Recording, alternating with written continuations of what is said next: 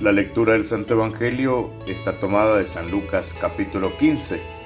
En aquel tiempo se acercaban a Jesús los publicanos y los pecadores para escucharlo, por lo cual los fariseos y los escribas murmuraban entre sí, Este recibe a los pecadores y come con ellos. Jesús les dijo entonces esta parábola. Un hombre tenía dos hijos, y el menor de ellos le dijo a su padre, Padre, dame la parte de la herencia que me toca. Y él le repartió los bienes. No muchos días después, el hijo menor, juntando todo lo suyo, se fue a un país lejano y allá derrochó su fortuna, viviendo de una manera disoluta. Después de malgastarlo todo, sobrevino en aquella región una gran hambre y él empezó a padecer necesidad. Entonces fue a pedirle trabajo a un habitante de aquel país, el cual lo mandó a sus campos a cuidar cerdos. Tenía ganas de hartarse con las bellotas que comían los cerdos, pero no lo dejaban que se las comieran. Se puso entonces a reflexionar y se dijo, ¿cuántos trabajadores en casa de mi padre tienen pan de sobra y yo aquí me estoy muriendo de hambre? Me levantaré, volveré a mi padre y le diré, Padre, he pecado contra el cielo y contra ti, ya no merezco llamarme hijo tuyo, recíbeme como a uno de tus trabajadores. Enseguida se puso en camino hacia la casa de su padre, estaban todavía lejos, cuando su padre lo vio y se enterneció profundamente. Corrió hacia él y echándole los brazos al cuello, lo cubrió de besos. El muchacho le dijo, Padre, he pecado contra el cielo y contra ti ya no merezco llamarme hijo tuyo. Pero el padre le dijo a sus criados, pronto, traigan la túnica más rica y vístansela, pónganle un anillo en el dedo y sandalias en los pies, traigan el becerro gordo y mátenlo, comamos y hagamos una fiesta, porque este hijo mío estaba muerto y ha vuelto a la vida, estaba perdido y lo hemos encontrado, y empezó el banquete. El hijo mayor estaba en el campo y al volver cuando se acercó a la casa, oyó la música y los cantos. Entonces llamó a uno de los criados y le preguntó qué pasaba. Este le contestó, tu hermano ha regresado y tu padre mandó matar el becerro gordo por haberlo recobrado sano y salvo. El hermano mayor se enojó y no quería entrar.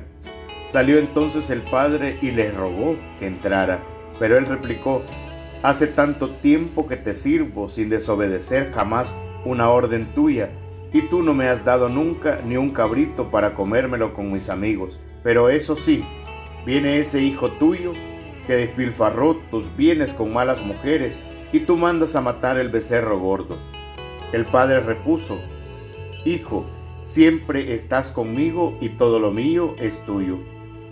Pero era necesario hacer una fiesta y regocijarnos, porque este hermano tuyo estaba muerto y ha vuelto a la vida. Estaba perdido y lo hemos encontrado. Palabra del Señor, gloria y honor a ti, Señor Jesús.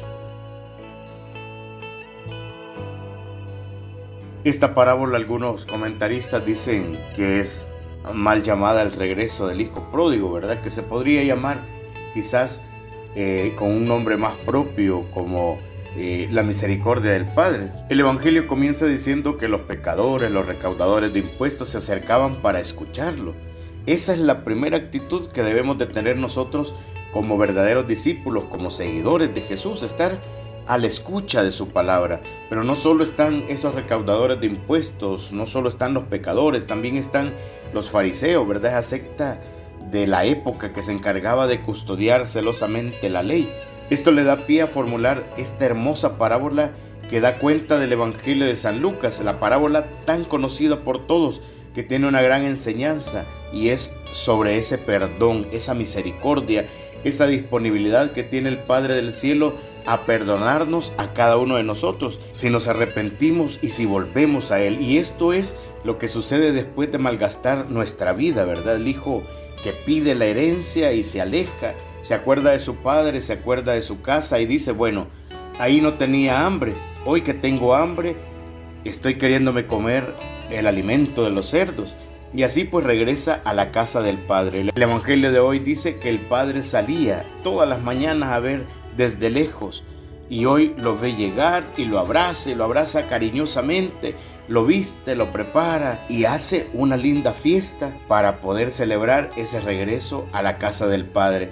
Esa es la fiesta que hace el Padre del Cielo también cuando nosotros nos arrepentimos, cuando nos reconocemos que somos pecadores y buscamos el perdón a través de el sacramento de la reconciliación. Por eso una de las preguntas que podemos hacernos este día es ¿qué imagen tenemos nosotros de Dios?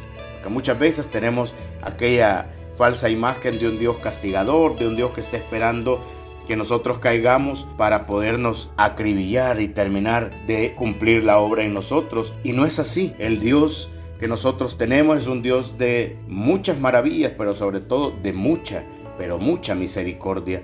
Si hemos vivido la experiencia gozosa de una reconciliación, de escuchar con nuestros propios oídos la palabra del sacerdote que nos dice, tus pecados son perdonados, porque esa es la gracia de Dios que se derrama sobre nosotros cada vez que inclinamos nuestras cabezas y nos animamos a pedirle perdón a Dios. Por eso la invitación de hoy es revisar qué imagen tenemos de Dios, cómo estamos viviendo nuestra vida, cómo nos presentamos frente a Él y si realmente tenemos esta experiencia gozosa de la confesión y de la reconciliación, cómo nos sentimos. Pidamos la gracia y recemos antes de ir a confesarnos, confiemos y entreguémonos en las manos de Jesús, el Maestro que sin duda nos va a perdonar y nos va a ayudar a seguir creciendo y cambiando en esta vida de la fe. Que así sea. Oremos juntos.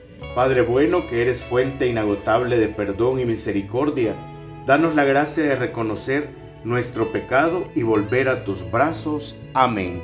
En el nombre del Padre, del Hijo y del Espíritu Santo. Amén.